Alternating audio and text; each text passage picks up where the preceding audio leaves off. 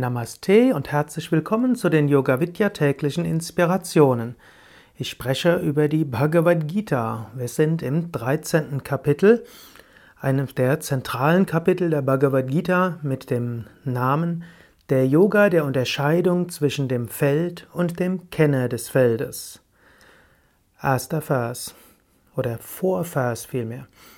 Arjuna Uvacha Prakritim Purusham Chaiva Kshetram Kshetraknyam Evacha Etat Veditum Ikchami Jnanam Yeyam Chakeshava Arjuna sprach, ich möchte von der Natur der Materie und vom Geist der Seele hören, vom Feld und vom Kenner des Feldes, vom Wissen und vom Zuwissenden.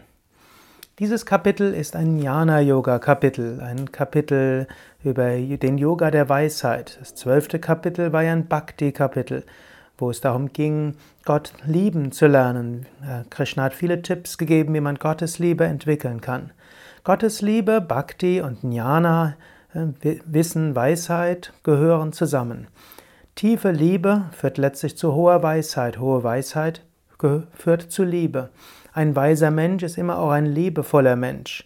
Und jemand, der in tiefer Liebe ist, braucht auch Weisheit. So kommt nach dem Kapitel der über Gottes Liebe die Kapitel über Jnana, das höchste Wissen. Arjuna stellt hier hohe Fragen. Hm? Die Unterscheidung zwischen Purusha und Prakriti. Im Sankhya ist Prakriti die Natur, das manifestierte Universum, alles, was sich verändert. Purusha ist die Seele, die unveränderliche Seele, das Bewusstsein an sich. Und es ist wichtig zu unterscheiden zwischen Prakriti und Purusha. Wenn man weiß, ich bin das unsterbliche Selbst, dann kann man sich lösen von all den Manifestationen.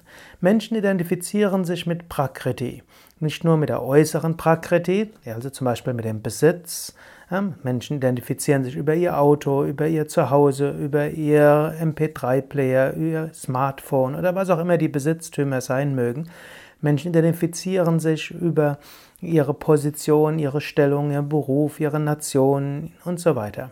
Und dann gibt es die innere Prakriti. Menschen identifizieren sich über ihren Körper, über ihre Psyche, über ihre Persönlichkeit, über ihr Wissen und so weiter. Aber all das ist nicht die wirkliche Natur, all das ist Prakriti. Die wahre Natur ist Purusha, das Selbst an sich, und das ist jenseits von allen Veränderungen. Darüber wird Krishna in den nächsten Versen des 13. Kapitels sprechen.